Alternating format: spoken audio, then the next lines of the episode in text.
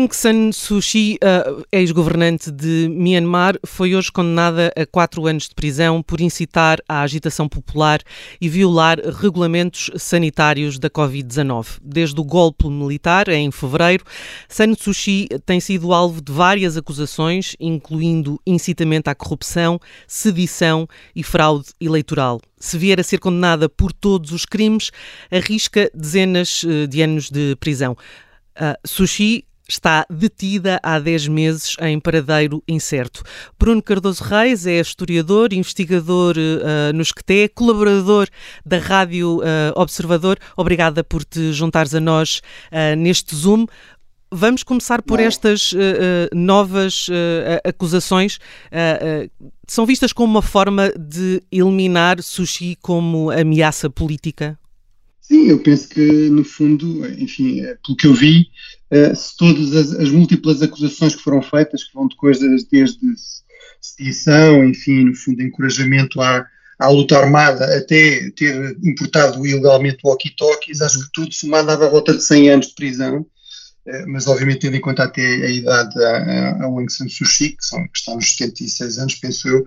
Portanto, aqui, sobretudo, o que, o que se retira disto é, no fundo, a, ideia de uma condenação que possa, no fundo, alimentar a narrativa da, da junta militar, no fundo, que o governo civil era um governo corrupto, enfim, criminoso, possa eventualmente facilitar um pouco também a, as relações externas com, com, com países que já querem ter relações com a junta militar, Aqui estamos a falar sobretudo da Rússia, eh, da China. A Rússia, por exemplo, tem multiplicado as vendas de armamento, visitas do Ministro da Defesa um, ao Myanmar, portanto, mas eh, Agora, o que isto de facto não faz é, por um lado, obviamente não é de todo credível, não é? Portanto, uhum. os processos são, os julgamentos são fechados, os advogados não, não, não podem fazer qualquer tipo de declaração, portanto, não sabemos quem a imprensa, é não é? de defesa é que têm, exatamente, e, e evidentemente, uh, no fundo, em termos de, de, um processo credível, isto de facto não tem nenhuma credibilidade, é de facto mais um, um processo essencialmente político e uma continuação desta narrativa com que a junta se tenta legitimar, mas diga-se com, com muito pouca eficácia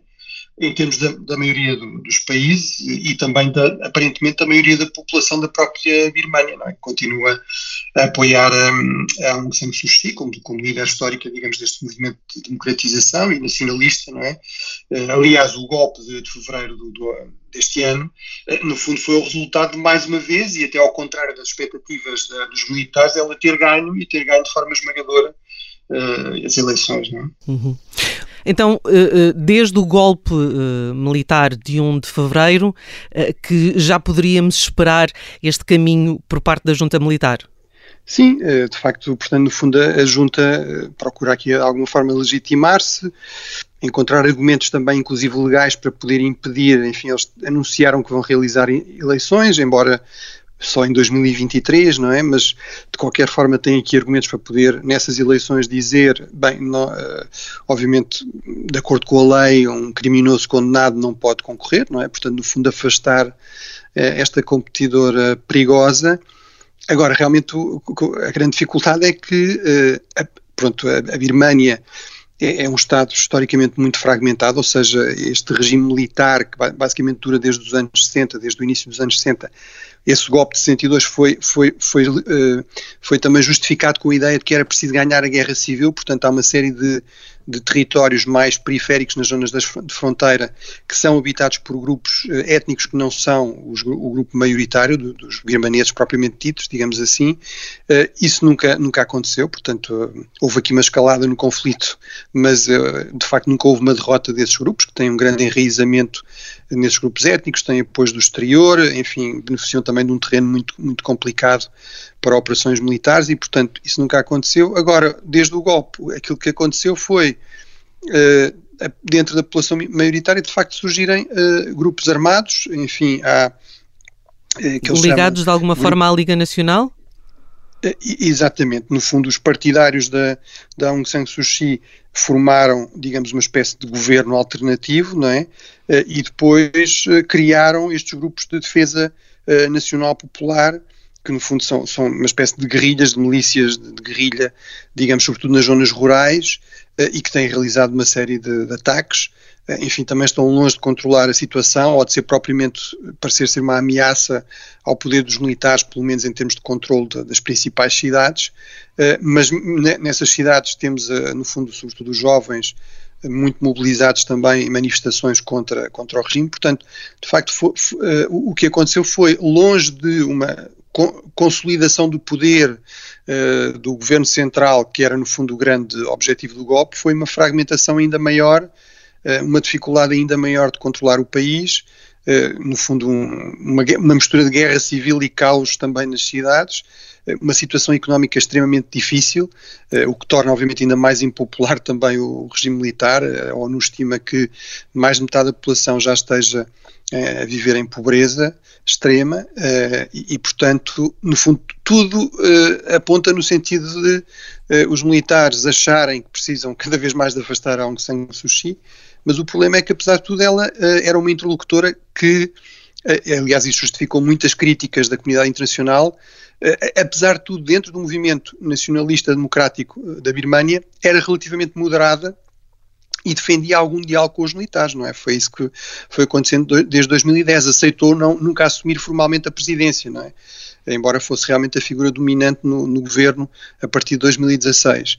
Eh, mas, portanto, no fundo, o que aqui pode ser paradoxal ou irónico é que os militares podem ter eh, no fundo, cortado a, a, ponte que, apesar de tudo, ainda, ainda tinham com, com a oposição e, no fundo, aquela figura que, apesar de tudo, ainda defendia alguma moderação e algum diálogo com, com os militares, mas, mas aparentemente foram demasiado longe agora para poder para poderem recuar. Eh, quem, eh, quais são os, digamos, os países que podem aqui estar a dar algum respaldo à, à, à junta militar? Eh, aqui os países que no essencial têm apoiado a junta são, por um lado, a Rússia, que historicamente nem está muito presente nesta região, mas como nós sabemos, com, com o presidente Putin tem-se procurado afirmar cada vez mais novamente como uma potência global, sobretudo muito à conta de um, um apoio sem falhas, mesmo a regimes uh, extremamente violentos e extremamente autoritários, por exemplo, no contexto das Nações Unidas e do Conselho de Segurança, onde continua a ter veto, apoio também militar, e nomeadamente venda de armamento, e portanto isso tem, tem acontecido. Houve uma visita, uh, mais do que uma visita até do Ministro da Defesa russo à, à Birmânia, portanto, para dialogar com este novo uh, governo militar, e, e digamos aqui o grande ator, obviamente, é a China, não é? Portanto, uhum. que apesar de tudo parece ter aqui uma postura um pouco ambígua, porque embora seja vista como o grande aliado dos militares, uh, apesar de tudo não é evidente que, que, enfim, que a China não tenha aqui algumas reservas, porque o que lhe interessava sobretudo era a estabilização da Birmânia, não é? É uma Birmânia estável que lhe permitisse, nomeadamente, uma série de projetos de infraestruturas para ligar uma zona, a zona do sul da China interior, portanto bastante afastada da costa, muito atrasada. Há uma série de projetos para ligações, eh, nomeadamente ferroviárias e depois a construção de um grande porto na Birmânia, que obviamente num contexto de conflito generalizado ou de caos vai ser muito complicado de implementar. Mas à partida a China também, como nós sabemos, não, não, não tem propriamente grandes pruridos em apoiar regimes autoritários. Portanto a China é aqui outro ator importante. E depois há os atores regionais, digamos a ASEAN, no fundo o equivalente à União Europeia nesta região do Sudoeste Asiático, tem feito alguma pressão sobre o regime militar e inclusive o Japão também é um ator importante, sobretudo em termos de ajuda, eh, e também tem feito essa pressão, eh, mas eu diria que este é mais um exemplo eh, de, de facto como o Ocidente está aqui em perda de peso relativo. Uhum. Todas estas negociações dos militares com a, a, a Aung San Suu Kyi foram muito no sentido de procurar o levantamento das sanções dos países ocidentais e a normalização das relações económicas com os países ocidentais, em particular com os Estados Unidos e com a Europa, parece evidente que este golpe também não teria acontecido em fevereiro se os militares não achassem que no mundo atual isso já não é assim tão importante, não é? Eh, até porque por causa da questão dos Rohingya, portanto, já tinha havido um recuo nessas, uh, nesse apoio ao desenvolvimento, enfim, na, novas sanções da parte dos países ocidentais e, portanto, e sobretudo, obviamente há estas alternativas, não é? No uhum. sistema geopolítico atual, cada vez mais a China ou a Rússia são realmente alternativas interessantes aos países ocidentais, quer em termos militares, quer em termos económicos, quer em termos diplomáticos. Bruno Cardoso Reis, eh, muito obrigada por eh, te ter juntado a nós eh, neste Zoom em que tentamos, enfim, fazer aqui o contexto do que está a acontecer depois de, da notícia de Aung Suu Kyi ter sido condenada a quatro anos de prisão. Obrigado.